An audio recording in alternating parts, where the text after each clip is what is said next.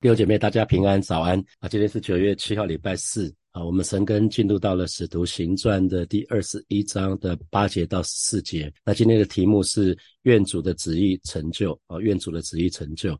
那接续昨天的陈根保罗，他就一直在回到耶路撒冷的路上啊。那昨天是他在啊推罗这个地方跟门徒住了七天。那我们看第八节，接下来呢，第二天。我们离开那里，就来到了该沙利亚，就进了传福音的腓力家里，和他同住。他是那七个执事里的一个啊，所以这个腓力已经消失好久的腓力再度出现了哈，在呃啊使徒行传的前面第第八章，好像是第八章的时候他出现了哈，那他此此时再度出现。那保罗这一次呢，没有逼迫他了哈，他进了他的家，而且住在而且住在他家哈。那我们知道，腓力原来是在耶路撒冷教会里面。那那时候选出七个管饭食的执事，他是七个其中之一哈。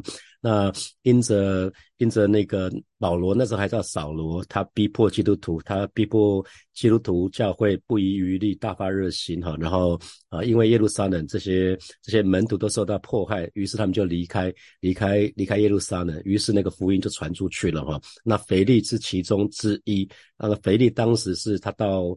啊，撒玛利亚去，他去去传福音，然后他在撒玛利亚这边做完了一些服饰之后呢，圣灵的引导，他又到加萨加萨那个旷野路上去去传福音给那个古时的太监哈，然后他带领古时的太监得救，而且帮他施洗之后呢，被圣灵提走。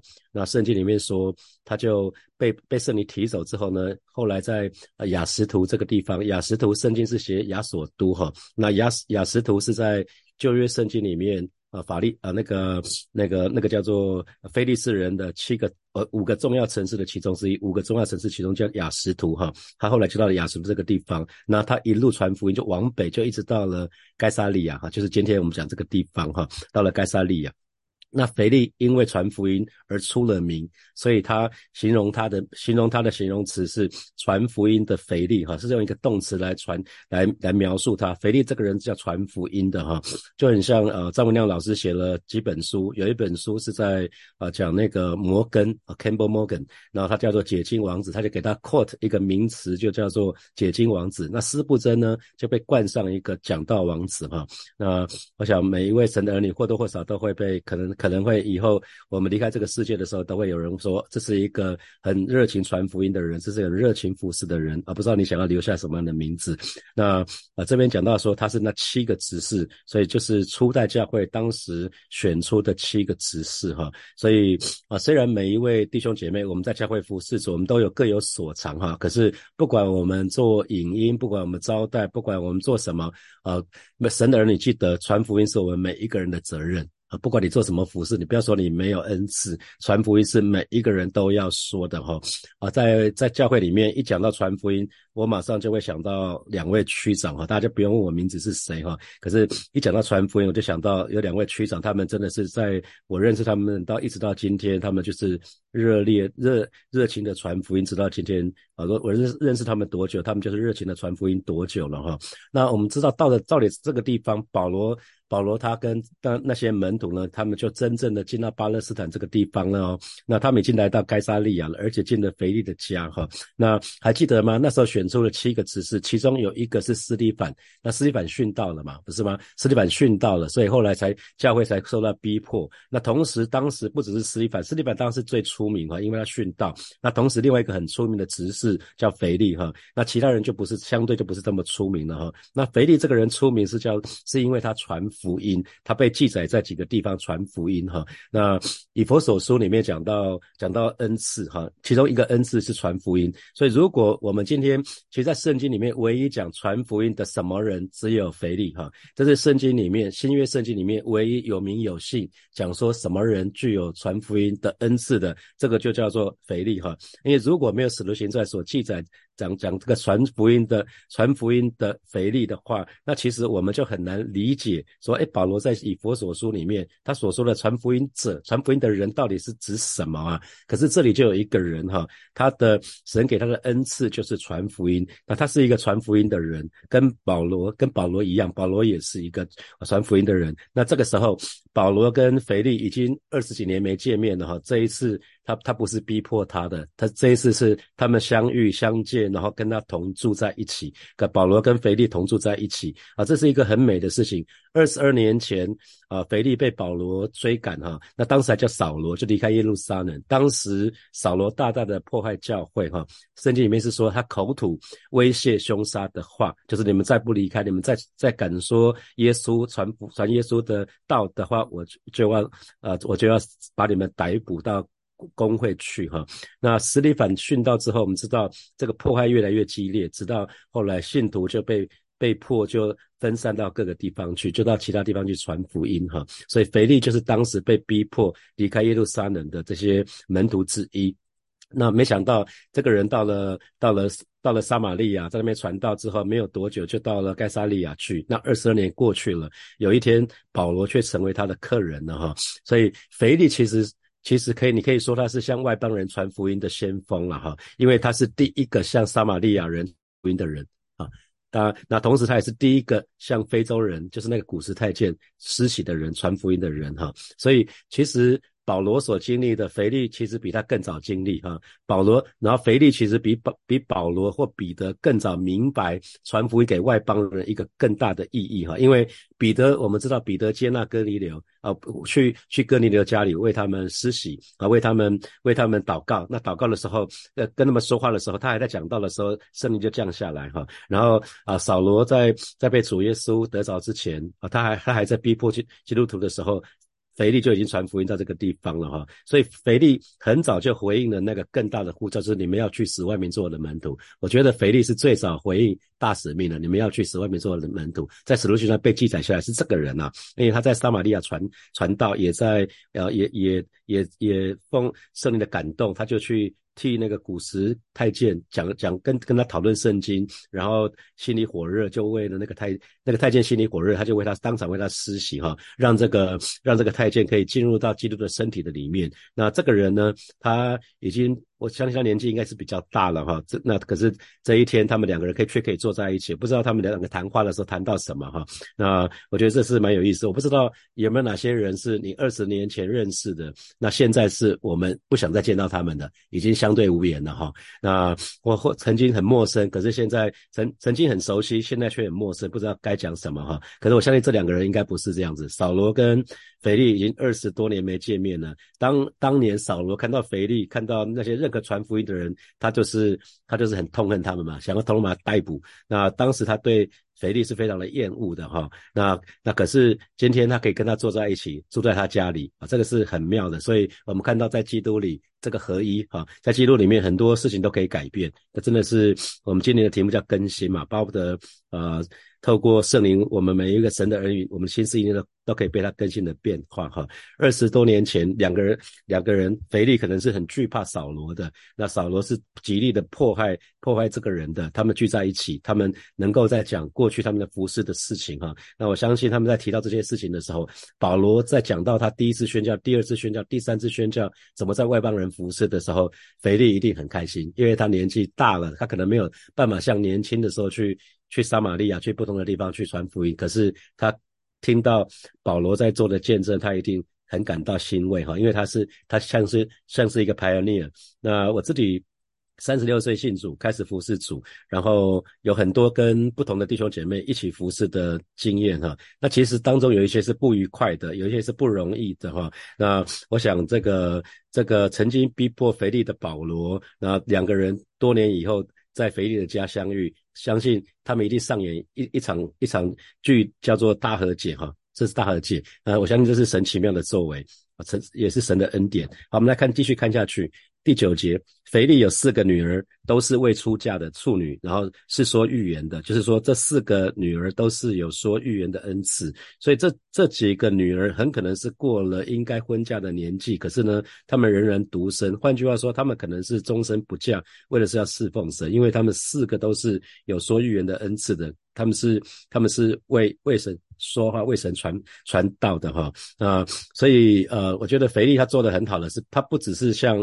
外邦外人去传福音，同时呢，他带自己的家人信主啊，带自己的家人服侍主啊，就很像啊，约书亚他说的：“至于我和我家，我们必定侍奉神。”啊，你可以看到腓力他不是传福音给人，他也没有忘了把福音因着他自己的身教言教的缘缘故，他也带自己的女儿通通都信主哈。所以一个属灵的人很重要，是要从自己家里做起，让子女们都看到自己做耶稣门徒的榜样，让他们都愿意好好的爱主跟随主。哈，我们继续来看第十节。那我们在那里多住了几天，所以他在他在那个腓力家不是只住一天啊，只只不是只住一个晚上，好像沾酱油一样，不是哈。他们在那边住了好几天，然后接下来有一个先知叫做雅加布，这个人呢，他从犹太下来了哈。那这个人我们知道，这个人也有说预言的恩赐啊，这个人也有说预言的恩赐啊。那呃，有可能是啊，在因为前面看看到。保罗有一点加快速度，要从各个地方，他很怕误了时间，回到耶路撒冷的时间。那有可能他们的行，他们的行程已经比原先预定的早，所以他有一些多余的时间可以留在留在这个地方。因为从啊凯撒利亚一直到到耶路撒冷已经很近了哈，已经很近了。啊，这边就讲到说这个雅加布那。对照使徒行传的十一章，当时也讲到雅加布这个人哈。使徒行传十一章也讲到雅加布这个人，当时雅加布预言天下会有大饥荒，结果呢，这个大饥荒果然发生了，果然应验了啊。所以这个先知预言，他这个雅加布这个先知呢，他是有成功的预言记录啊，被被成成就了，所以代表他的可信度很高，他所说的大家都会信服哈，因为他过去讲这个这个预言，结果应验了。那雅加布这个人。来来到来到腓力的家这里，发生什么事呢？十一节到了我们这里，就拿保罗的腰带捆上自己的手脚，说：“圣灵说。”犹太人在耶路撒冷要如此捆绑这腰带的主人，把它交在外邦人手里，哈。所以我们注意到，在旧约，在旧约的里面，先知书的里面，有一些先知有一些习惯，哈，就是当他们的话语没有办法完全表达的时候，他们会用一些一一些具体的东西，或者是身体的动作，然后把神要他们传讲的信息，比较是戏剧性的传达出来，哈。所以在这个地方，我们可以看到雅加布就是这样子，哈，他就拿起。保罗的腰带就绑住自己的手脚，好像有点像演戏这样子，然后就在讲神要他说的哈，圣灵这样说啊，在耶路撒冷的犹太人领袖要这样捆绑这腰带主人，这样子这样就是保罗哈，然后把他交给外邦人，外邦人就是指什么？指那个要可以审判他们的，所以不管是那个巡抚或者是王或者是最后的皇帝哈，都是都是所谓外族人哈。那保罗后来的确是被捆绑了哈，所以我们可以看到。新约的两大使徒，包括保保罗、包括彼得，这两个人到了晚年，通通都被捆绑了哈，被人捆绑，他们被苦待了哈。所以啊，我们说侍奉主是一个走十字架的道路。那呃，我们。保罗自己也说了，反复说，我们进入神的国必须经历许多的艰难，哈。所以属灵的伟人如此，我们一般的门徒其实也不会例外，哈，也不会例外。那那记得先知雅加布他所说的，哈，先知是为神说话，他有一个预言恩赐，那只能告诉我们。前面会发生什么事情？可是不能取代我们里面的基督哈。我们昨天在成歌里面就有讲到了哈。那因为先知你先知讲到说会会发生什么事情，可是他先知讲的不能完全取代我们里面的基督哈。我们绝对不可以藐视先知的讲论，可是也不能把摩西或者是以利亚。放在跟耶稣同等的地位，还记得吗？在变相山上，啊，基督就是耶稣跟摩西还有以利亚他们在一起哈。保罗那个彼得当时在那个地方说：“这里真好。”他想要盖三座帐篷，永远住在那个地方哈。因为在变相山上，他看到耶稣，耶稣好像穿了一个非常洁白的衣服，脸也非常非常的亮哈。那他就很想在那个地方，在那在那里真好。可是摩西、以利亚，一个是代表律法，一个代表先知，可是。耶稣是恩典哈，那耶稣是真正的神的儿子，他是神自己，所以他是不能不能不能把他等同对待的哈。所以，那我们来看十二节，十二节，因为雅加布他是有有那个对大家来讲，他以前发预言成就了，所以他讲的话很也很有重量哈。那我们和那本地的人听见这话啊，本地的人就是那个本地在盖萨利亚的信徒哈，他们听见雅加布所说的这句这些话呢，都苦劝。保罗不要上耶路撒冷去哈。所以我们表示什么？路加也在这个里面哦。路加路加本人也加入劝阻保罗啊，前往耶路撒冷的这个一群人在在劝保罗，苦劝嘛，苦劝保罗啊。所以这边就因为呃呃，因为其他人可能讲过了哈，包括包括什么？包括腓力。腓力的四个女儿都是都是说都有先知先知预言的恩赐嘛哈，或许或许他四个女儿也说了，在腓力家住的这几天，他的女儿可能也说了。可是相较于其他几个人，雅加布所说的很显然更有可信度哈。可是其实其实雅加布所说的，他只是说保罗在耶路撒冷会被捆绑，可是从来没有说主耶稣就是圣灵不许保罗前往哦，没有。呃，注意到雅加布他从来没有说圣灵说你不能去哦，你去会被捆绑，没有，他只是说你去会被捆绑，就很像耶稣知道他来这个世界，道成肉身来这个世界会上十字架，可是没有说你不要上十字架哦，因为那就是神的旨意。他来道神肉身来的第一天，他在玛利亚身上，这是呃呃，就是圣灵透过玛利亚受孕，然后呃耶稣后来就出生了，从这个一开始就是就就是。啊，耶稣就是要上十字架的，就是为为我们死的。所以保罗也是一样，虽然圣灵已经预告了，保罗就是到那个地方会会会会被捆绑，会被逮捕。那可是并没有说保罗你不要去哦，你去前面很危险，所以你不要去啊，并不是这样子哈。所以呃，他们的他们的苦劝很显然是出于人的想法，不是圣灵的意思。啊，所以有的时候要分辨呐。虽然说前面会发生什么事情，可是并不会因为前面发生什么事情就不要去啊。就就像这一两年服侍一些弟兄姐妹，他们到国外去读书啊，或是到国外去发展呐，啊，那我们就说，哎，其实这也是你们预备好自己有心想要再再深造嘛。那这个深造去去国外离开本族本家，绝对不会是舒适的嘛。你就可以预期前面一定会遇到一些困难，找到跟你可以一起团契的人，这是不容易的。要适应那个地方，要找到吃的地方，要找到剪头发的地方，要要做什么，跟一定跟台湾不一样嘛。所以你本来就是要要有适应上的问题，不是说那个地方就不会有艰难哈。所以不要去啊，不会神神绝对不是这样子。我们到很多地方去的时候，都会有一些辛苦的地方嘛。好，所以所以这个地方我们就要很注意这一群人的苦劝。很显然是出于他们自己的意思，不是圣灵的意思哈。所以，我们今天回到教会的里面，我们就要很留意哦，会不会有的时候我们我们有爱心，可是那个爱心是出于我们天然人的情感，比较是属于糊涂的爱心啊。比如说，比如说今天啊，你的。你的小组组员，因为有人真的比较疼惜肉体，他会觉得说啊，晨更好累哦，那我就不要起来晨更了。可是你就跟他讲说，其实刚开始会很累，可是你可以试试看嘛，就算你六点半开始也没关系啊，你可以听到后面嘛。你一你一个月之后变成六点二十五开始啊，在在一个月之后变成六点二十开始啊，你晚到总比不到好嘛，对不对？那那准时总比迟到好嘛。啊，比你不要跟他讲说，你每天都要几点五五跟我一样五点半起来呀，要干嘛？因为因为很多时候看到教会里面过犹不及，很多人是非常的、非常的、非常有纪律，就会要求别人跟他自己一样。我我都几点起来，所以你也可以，不是啊？你你不在带你自己，不是每个人都跟你一样啊？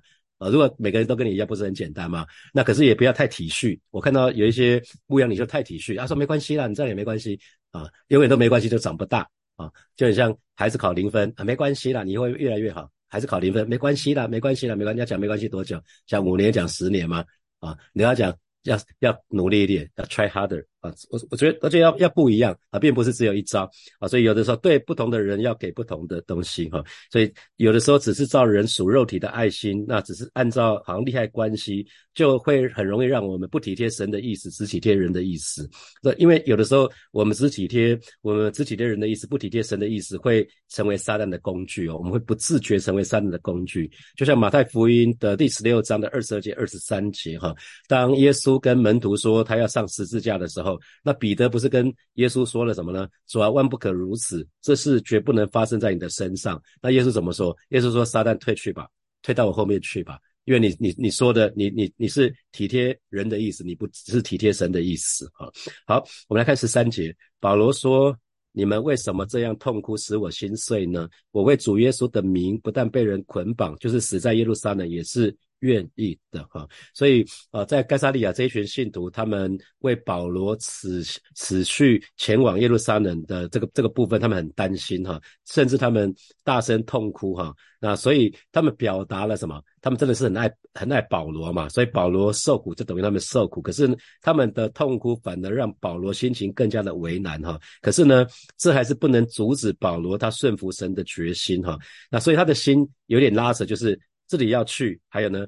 弟兄们，不要让他去啊！这两种意愿，他在这个里面有点像是拔河哈。那他的他才会说他心碎了。所以信徒们彼此之间关心对方的的境遇，绝对是好的事情，这是美好的事情。可是如果如果我们把自己的平安啊高过神的旨意，弟兄姐妹，那不是我们应该有的态度哈。不是应该有态度，比如说有人要全职服侍，说不要了，那个服侍很辛苦诶，全职服侍很累诶，那个薪水赚的不多嘞啊。如果有人要说啊去当，有人要当小组长，说不要，你看那那个那个小组长很累，他一个礼拜没有什么太多自己的时间呢，那你就把把自己的把自己的平安、自己的福利看看得高于自己神的旨意哈，那不是神的儿女应该有的态度哈。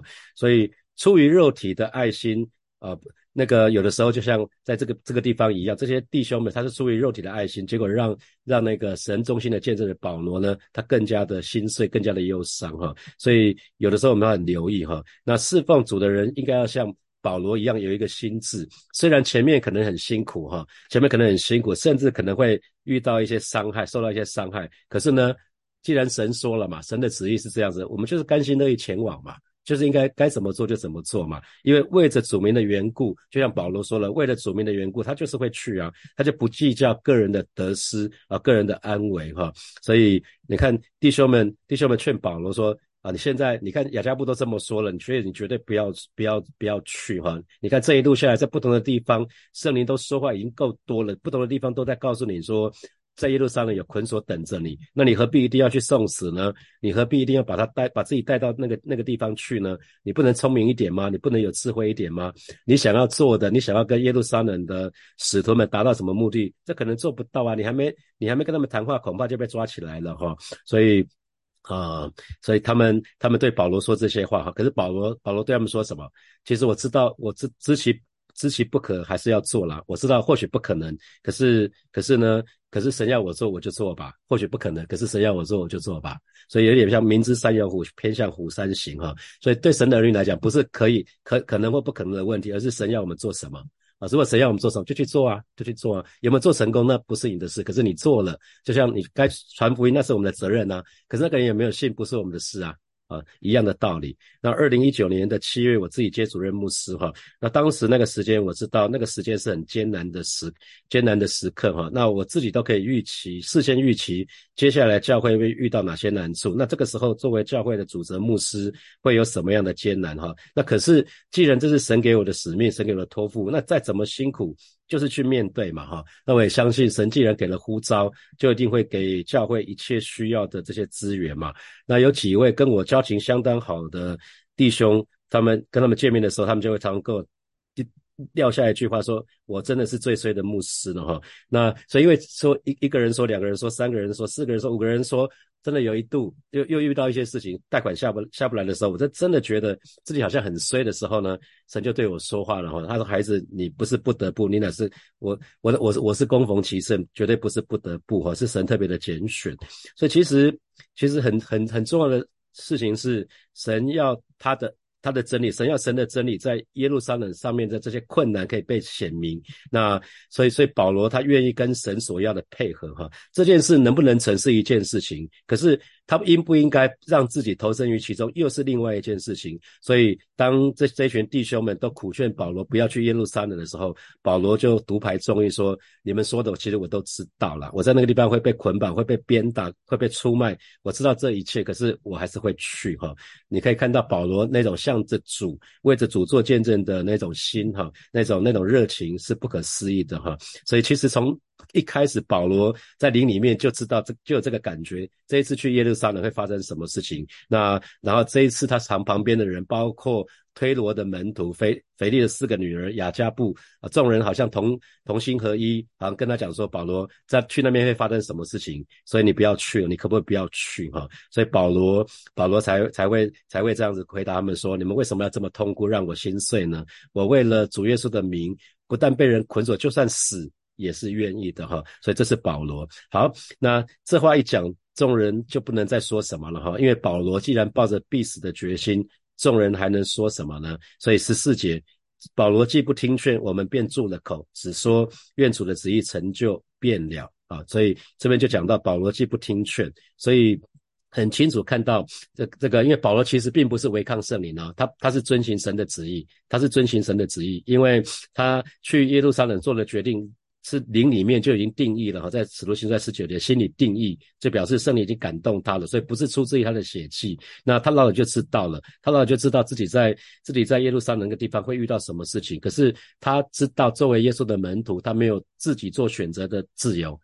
圣灵要神要他做什么，他就要做做什么，他他不能自己选啊，不是我选择要或不要，不是我自己选择我不要做主任牧师，不想当主任牧师，我就不要接。啊，神在那个神要我接，我就要就必须要接，但就是就是这个意思。你知道那个你做接这个责任，接这个事有很大的责任，你要付很大的代价。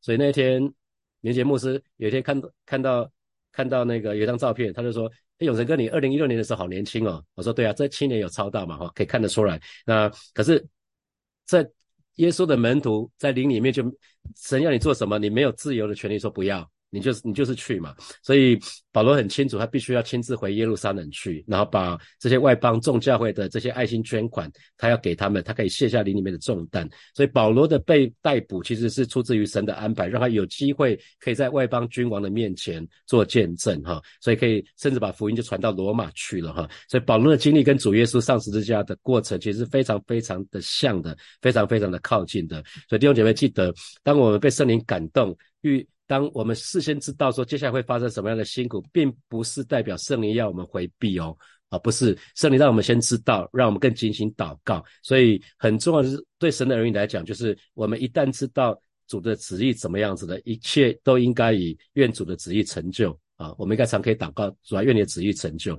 所以主的旨意不只是说借着我们的平安顺利做事情顺顺利可以成就，很多时候更是借着我们的受苦。借着我们的受难得以成就啊！你看神的旨意，借着主耶稣上十字架，借着他的受死复活，他的旨意成就，我们的罪可以，我们我们的救救赎的这个这个大大功，这个事工得以完成，是因为借着主耶稣的受苦，借着主耶稣的受难。所以问题从来不在于环境怎么样，而在于我们是不是有神清楚的带领。啊，所以神的儿女很重要哈，不要怕辛苦。重点不是环境怎么样子，而而是我们到底有没有神清楚的带领。那我们一直说万事都互相效力，叫爱神的的益处。所以只要我们按照神的旨意去做，任何环境对我们都是有益的哈。所以一个人对于自己前面的道路，不能听别人怎么说。有人会跟你讲说啊，你此你如果到到国外去会怎样怎样的，所以不要去。啊，如果你去那个公司会怎样怎样怎样？那个公司是有名的超，可是如果谁要你去，你就去吧。别人怎么说只是参考，你还是要拿定主意哈。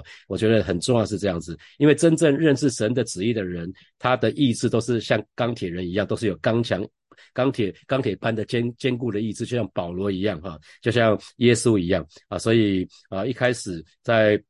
有的时候，我们周遭的人想法可能跟我们不一样。比如说，在教会我们建堂的时候，一开始房仲的选择，一开始原来的房房仲房仲一开始是有一个跟我们保持比较好的关系，已经一段时间了。那那一直没有办法带我们见到卖方的高阶主管，那我们就在讨论说，那要不要找另外一家房房仲哈？那组织同工一开始意见是不一样的。那我在祷告的里面就知道说，哦，神说，那那就开放吧。谁可以带我们到呃拜访到卖方的高阶主管，就让他做我们的房仲吧。那我们就选择用这个游戏规则，可是先给原来的房仲一段时间，好像忘记是好像是一个月吧，一两个礼拜或是一个月，让他可以带领我们到带看到只要可以带领我们拜访到客户的这些总经理啊董事长，那我们就跟他们继续继续做生意啊。那结果过了一段时间之后，原来的房仲还是只能带我们到一个小的小的主管。于是我们就换了房仲哈，我们就很清楚。那会不会有人不开心？会，啊，所以我们在遵循神的旨意的时候，有的时候必须要不讲情面哈，不要看人的面子，不是不是开不开心的问题。我们一旦清楚神的旨意的时候，就算有人会不开心，可是我们需要直说到底啊，这是我们该做的事情。我觉得你就要决定说你要讨神的喜悦，还是要讨人的喜悦。所以当我们当讲一个愿主的旨意成就的时候，其实我们就不大会计较。个人的利害得失了哈，盼望每一位神的儿女，我们都可以把握这个原则，愿主的旨意真的成就在我们每一个人的身上。好，接下来我们有一些时间来默想从今天的经文衍生出来的题目。好，第一题是腓力被称为是传福音的腓力，那你渴望生命的末了的时候被称为什么？我们我们常讲说以终为始，如果你现在三十岁，你现在五十岁，你你神让你活到九十岁，那你还有三十年、五十年。啊，那你你渴望生命末了的时候被称为什么？是一个爱主的人吗？是一个忠心的人吗？啊，是一个全力服心服侍神的，还是耶稣的逃兵？啊，你可以想想看你要做什么。好了，再来第二题，我们进入神的国必须经历许多的艰难，属灵的伟人尚且如此，所以我们每一位神的儿女都不例外哈。那这个有什么提醒？那我看到啊，前这一两个月有几位弟兄姐妹呃。我去在在他们的安息礼拜里面做正道，我就看到他们在疾病的当中，从来对神的信心没有打折扣。他们在他们在病痛的当中，他们对神更加的艰辛的倚靠，就看到很很很不一样啊。好，第三题，真正属灵的人是从自己的家里做起哈，让儿女们都爱主。那这给你什么提醒？好，第四题，单单凭着人属肉体的。爱心有的时候只会按照利害关系的眼光，那往往会让我们不体贴神的意思，只体贴人的意思。那你有这样的经验吗？好，最后一题是一个人对于自己的道路不能听别人怎么说啊？这给你什么提醒？我的意思是说，每个人都需要自己明白神对你的旨意怎么样了。神对你会。会会有亲自的带领，你不需要透过别人啊，不不需要去找找那个有预言恩赐的。接下来我应该怎么做？我我们不找算命先生的哈。如果你这样找那个有先知预言恩赐的，那其实跟找算命先生是很靠近的啊。你可以自己要祷告啊，弟兄们要一起来祷告啊。我们首先跟神祷告，让我让我们这个人跟随耶稣的样式，或者是做主门徒的样式，可以成为家人，可以成为子女美好的榜样。我们就一起开口啊，向神来祷告。是吧？谢谢你带领每一位神的儿女，让我们都忠心的做你的门徒，让我们都忠心的跟随你，而使得以至于我们跟随你的样式，或做你门徒的样式，可以成为我们的家人，还有我们的子女美好的榜样。而我们这是要如同啊约书亚一样，我们要宣告：至于我和我家，我们必定侍奉耶和华。主啊，谢谢你，主啊，谢谢你，赞美你。我们要继续来祷告。让我们都可以清楚明白神在我们每一位神的儿女生命当中的旨意，更让我们更重要的事情是，当我们明白旨意的，更重要的是我们愿意为了主名的缘故，不计较个人的得失啊，还有那些那些舒适与否，我们就一起开口来祷告。主啊，谢谢你！今天早晨我们再一次来到你面前，向你来祷告，看见保罗是怎么真的是知道啊，在到耶路撒冷去，因为会有很多的艰难跟危险，但是他同时还要明白主的旨意。主啊，带领每一位神的儿女，让我们不要做糊里糊涂的基督徒，让我们都可以清楚明白主你在我们每一个人生命当中的旨意，更让我们愿意。为着主你名的缘故，我们愿意不计较个人的得失，愿意不计较个人舒适与否，乃是真实的愿意你的旨意成就在我们每一个人生命的当中。主啊，谢谢你，主啊，谢谢你。所以我们做一个祷告，当我们明白神的旨意的时候，让我们是体贴神的心意，而不是体贴人的心意啊！我们就一起开口为自己来祷告。主啊，谢谢你带领每一位神的儿女啊！是今天早晨带领每一个神的儿女，我们不只是可以更加的明白你对我们的旨意，带领我们每一天都被圣灵充满，以至于不不管我们所说所做的，乃是都体贴你的心意，而不是体贴我们自己的心意。谢谢主耶稣与每一位神的儿女同在，奉耶稣基督的名祷告，阿门，阿门。我们把掌声给给爱们的神，哈利路亚。好，我们今天晨更就要停在这边哦。那今天晚上有祷告会啊，就邀请大家一起可以来来教会参加实际的祷告会，或者是参加线上的也可以了哈。如果年纪比我大的弟兄姐妹，好，我们就今天晚上见，或者是明天早上见。祝福大家有得胜的一天，有美好的一天，拜拜。